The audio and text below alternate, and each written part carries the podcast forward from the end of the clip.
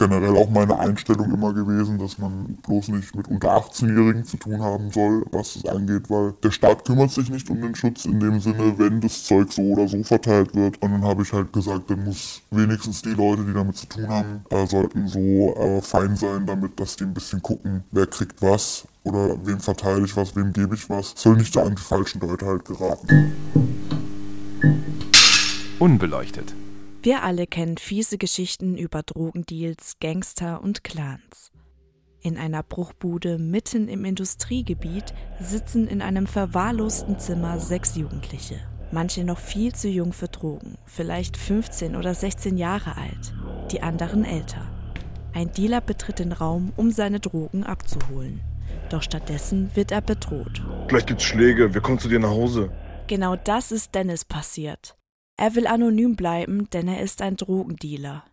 Wir haben uns bei ihm zu Hause für ein Interview verabredet. Ich klingel an seinem Haus und bin etwas nervös. Die Tür geht auf und ich laufe ein Treppenhaus hoch. In meinem Kopf gehen mir Gedanken wie, ich muss aufpassen, was, wenn er doch nicht so nett ist, wie ich ihn eingeschätzt habe, durch. Aber an seiner Wohnung angekommen, werde ich von einem freundlichen jungen Mann empfangen und schnell sind meine Sorgen verschwunden. Wir setzen uns in sein Wohnzimmer. Auf seinem Tisch sehe ich schon Cannabis und etliche Utensilien, um sich einen Joint zu bauen. Dennis, wie war dein erster Kontakt mit Drogen? Der erste Kontakt mit Drogen war bei mir klassisch wie bei vielen der Gedanke, dass wir mal Brownies backen wollten. Das war so mit 16, 17 Jahren. Und dann ging es halt auch langsam los, dass man im Schulkreis, im Freundeskreis Leute hatte, die natürlich auch Cannabis konsumiert haben. Und dass man dann so ein bisschen da rankam und irgendwann auch ein bisschen mitgemacht hat. Irgendwann stellt sich halt dann relativ früh die Frage, wer holt heute Abend was? Und da fängt dann eben dieses Gedankenspiel an bei mir, dass ich mir halt überlegt habe, okay, bevor jetzt immer irgendwer von uns zu irgendeinem Fremden gehen muss, da natürlich, ähm, dass das alles illegal ist, dadurch ist es natürlich immer ein bisschen schwierig, mit welchen Menschen man zu tun hat, wie sicher das ist, wie sauber das Gras im Endeffekt auch ist und ähm, wie teuer. Und da war dann der Gedankengang recht nahe, dass vielleicht einer von uns aus meinem Freundeskreis vielleicht einfach mal eine größere Menge kauft und die dann unter den Freunden immer verteilt. Und so ging es dann los, dass ich mir erst einmalig eine größere Menge, also in Anführungsstrichen 50 Gramm waren das damals, geholt habe, die ich verteilt habe. Das war so um den Abi-Zeitraum, da waren wir alle so 18, 19 Jahre alt. Mit einem Freund aus seiner Heimatstadt begann Dennis Drogen zu besorgen und Kontakt zu mehreren Netzwerken zu knüpfen. Ihr habt also die Drogen besorgt und wie ging es dann weiter? Dann haben wir das immer aufgeteilt und haben dann angefangen, Rechenspiele zu spielen im Sinne von, okay, wir kriegen jetzt für 500 Euro so und so viel Gras. Zu welchem Päckchen müssen wir das einpacken, damit wir so und so viel Gewinn rauskriegen. Und so ging das dann langsam tatsächlich los mit regelmäßigem, ich nenne es jetzt mal, obwohl ich es nicht gerne so nenne, Dealen und äh, verteilen. Gibt es Herausforderungen im Alltag eines Dealers? In erster Linie habe ich natürlich gemerkt, dass man extrem viel Stress hat mit Einhalten von Terminen, was ich nenne es jetzt einfach mal, was das Privatleben und das Geschäftsleben angeht, weil im echten Leben, wenn du etwas tust, um Geld zu verdienen, dann ist es ganz normal, dass die Menschen wissen, du hast jetzt eine Arbeitszeit. Das spielt natürlich in dem Bereich, wo ich bin, überhaupt keine Rolle. Du musst komplett zwiegespalten sein. Auf der einen Seite musst du dein Abi machen und fürs Abi lernen, auf der anderen Seite musst du abends, bevor deine mündliche Abi-Prüfung ist, für die du noch nichts gelernt hast, aber trotzdem erstmal losziehen und gucken, wo du jetzt Gras herkriegst, weil alle anderen sind so, morgen nach unserer letzten mündlichen Abi-Prüfung machen wir noch eine Parkplatzparty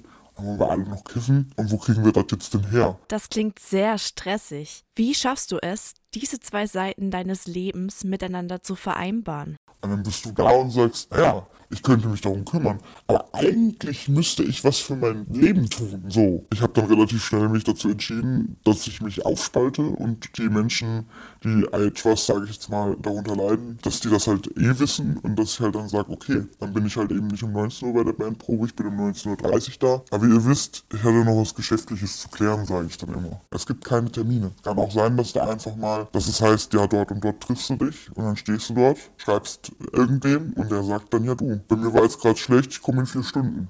Wer weiß denn von deinem Schattenleben? Ich sag mal jetzt gerade meine wirklich engen Freunde oder wenn ich mal eine Partnerin habe, dann kriegen die auch mit, dass das wirklich Zeit kostet. Und dann gibt es natürlich ganz normal in der Uni oder so die Leute, die wissen das und die wissen halt, wenn sie mal was brauchen, dann fragen sie mich, aber kriegen jetzt nicht unbedingt das hintere Geschehen mit. Wie funktioniert das mit deinem Geld? Bekommst du überhaupt Gewinn aus deinen Deals? Du verrauchst im Prinzip dein Gehalt. Also wenn du, sag mal, 200 Gramm einkaufst und du musst davon 140 verkaufen und du hast noch 60 Gramm über, wenn du die 60 Gramm geraucht hast, theoretisch, und du hast aber von den 140 noch was da, dann wirst du in die Miese kommen. Weil wenn du nichts mehr zum Rauchen hast, von dem Anteil, was du theoretisch haben darfst, und von den 60 Gramm zum Beispiel, kannst du ja auch noch 40 verkaufen. Dann hast du ja noch mehr Geld. Aber dann geht es halt ganz schnell, wenn du nichts mehr von deinem Anteil da hast, nimmst du dir von dem, was du verkaufen musst. Und dann siehst du mit jedem Gramm die Zehner, die 10 Euros und mit jedem Joint sozusagen runtergehen. Und dann merkst du, ähm, jetzt muss ich vielleicht anders wirtschaften oder weniger rauchen oder ja. Also äh, da muss man auf jeden Fall aufpassen, weil es gibt niemanden, der dich kontrolliert und du musst das alles selber machen im Kopf. Ne? Nichts aufschreiben, Leute. Die finden euch. Kannst du alleine vom Drogenverkauf leben? Ich muss gucken, dass ich im Prinzip auch meine Miete bezahle, mir mein Gehalt leisten kann, Lebensmittel, Lebensunterhalt. Und äh, das spielt dann natürlich alles mit rein, weil ähm, da muss man extrem aufpassen, wenn man immer Zeug zur Verfügung hat, kann es ganz, ganz, ganz schnell schief laufen. Meine Fixkosten privat sind so hoch, äh, ich, ich könnte es vermutlich, wenn ich nicht rauchen würde, sind wir mal ehrlich. Also ich habe auch noch einen normalen Nebenjob und verdiene auch noch mit ein, zwei anderen Dingen Geld. Ich studiere nebenher und äh, habe eben privat noch ein paar, einige Hobbys, die halt so laufen. Und das muss halt alles irgendwie unter einen Hut gebracht werden. Und ja, also ich kriege meine Fixkosten in meinem Monat, sage ich mal, nicht gedeckt, wenn ich nicht dealen würde. Aber es reicht nicht allein.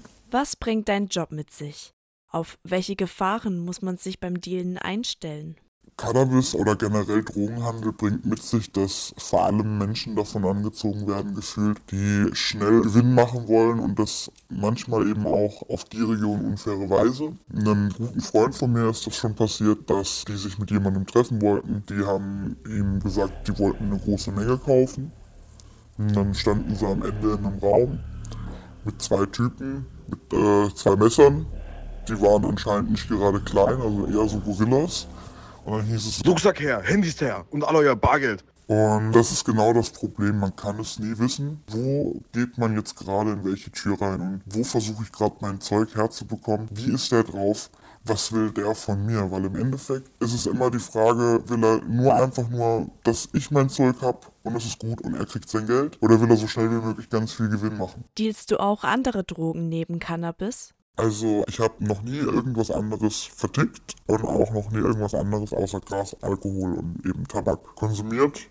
Muss aber sagen, es war für mich nie der Reiz, aber es hieß recht schnell zu mir, nimm doch Ecstasy, dann gefällt dir Techno. Dann dachte ich, ich will aber keine Droge nehmen, damit mir eine Musikrichtung gefällt. Da habe ich durch das Gras gemerkt, dass von Person zu Person anders bei mir ein relativ hohes Suchtpotenzial da ist. Und da ich damit eben einfach keine Erfahrung habe, ich möchte nichts verkaufen, was ich nicht verstehe oder was ich nicht selber kenne. Dementsprechend nur Gras.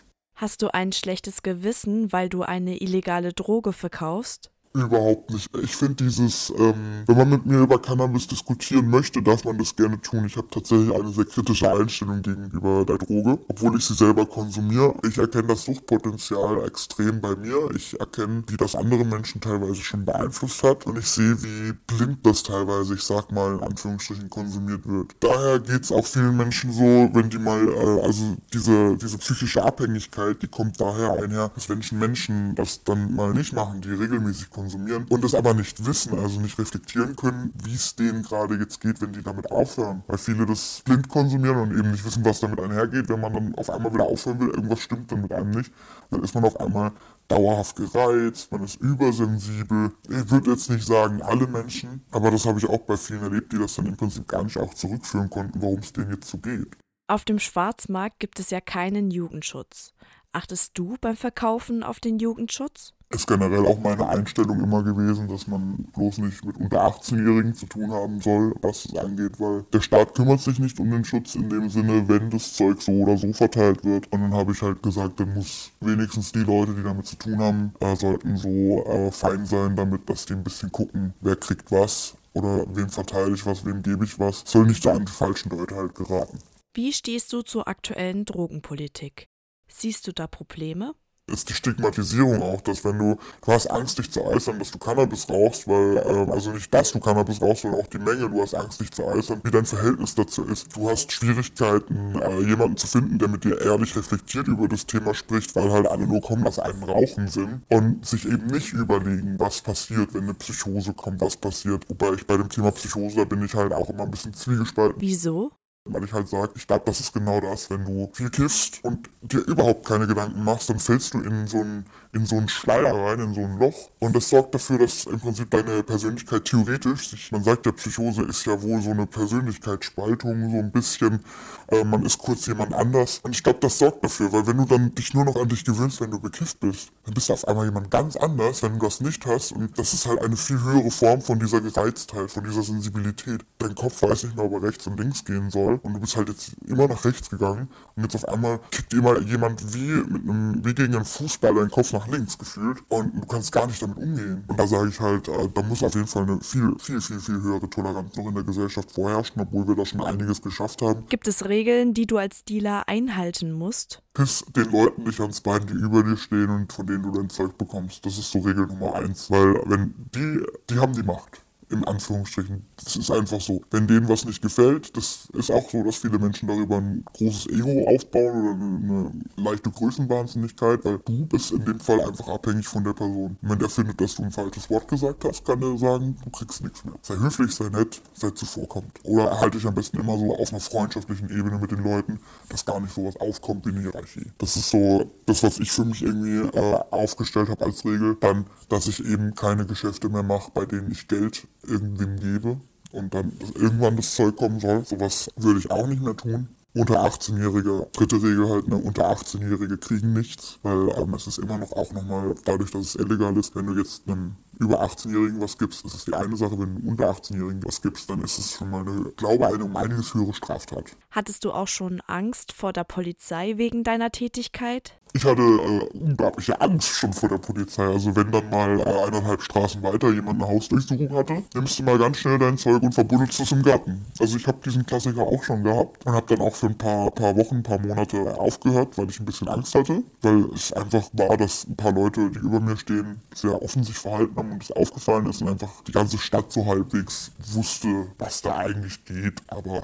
man konnte es nicht nachweisen. Und da habe ich dann auch ein bisschen Angst gehabt und habe mein Zeug vergraben, aber ich hatte jetzt so richtig damit noch nichts zu tun. Hast du noch letzte Tipps für Konsumierende? Wir haben damals für 1000 Euro eben 100 Gramm bekommen auf Co. Auf Co heißt, wir mussten das Geld reinkriegen und es dann bringen. Also du bekommst das Gras, musst es verkaufen und das dann quasi wieder zurückgeben? Ja, macht sowas auch nie, bin ich kein Fan von mehr. Gibt niemandem Geld und lasst es euch auch nicht geben, außer wenn ihr, also ich mache das mit guten Freunden, bevor ich was hole, dass die dann sagen, komm, hier hast du schon mal den Fuffi. Die wissen dann schon Bescheid, aber so generell macht das nicht. Immer Hand-Hand-Geschäfte, also heißt beides gleich. Viele von euch da draußen kennen es vielleicht, dass man äh, bei dem besten Kumpel, der irgendwie dealt, dass man da sogar einen Zehnerkurs kriegt, wenn man für 30 Euro dann 3 Gramm kriegt. Das ist nicht, das sollte nicht, äh, ich sag mal, normal sein weil sonst wird es schwierig. Man hat natürlich auch immer das Verhältnis zu anderen Menschen, die auch dicken. Und wenn es halt einen gibt in der Stadt, der so billig ist, dass keiner mehr zu dir kommt, dann ist natürlich auch ein bisschen scheiße. Das Interview ist fertig und Dennis und ich reden noch eine Weile miteinander. Meine anfängliche Angst, dass mir etwas passieren könnte, habe ich schon wieder völlig vergessen. Mit Drogen zu dealen ist illegal, aber es scheint in der Gesellschaft Bedarf zu geben. Es braucht also Leute, die anderen die Drogen verkaufen. Genau so jemanden wie Dennis. Denke ich zurück, wie ich mir einen Dealer vorgestellt habe, scheint Dennis überhaupt nicht in dieses Bild zu passen. Auch wenn es diese schaurigen, echten Geschichten von Drogendeals und Dealern gibt, ist mir dieses Treffen mit Dennis rückblickend sehr positiv hängen geblieben.